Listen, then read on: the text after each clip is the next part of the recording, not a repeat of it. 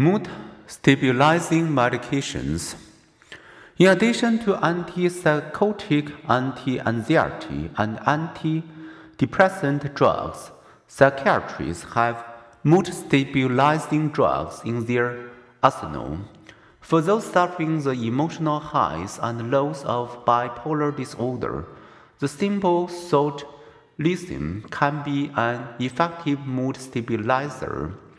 Australian physician John Cade discovered this in the 1940s when he administered the lithium to a patient with a severe mania and the patient became well in less than a week. After suffering mood swings for years, about 7 in 10 people with bipolar disorder benefit from a long term daily dose of this cheap salt which helps prevent or ease manic episodes and, to a lesser extent, leaves depressant. Kay Redfield Jamison describes the fact.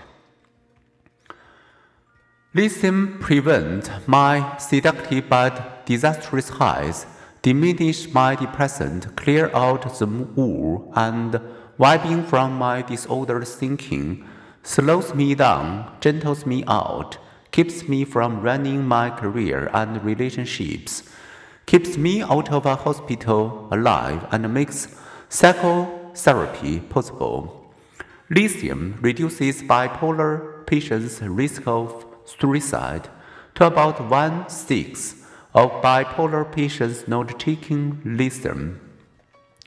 Natural occurring lithium in drinking water has also correlated with lower suicide rates and lower crime rates.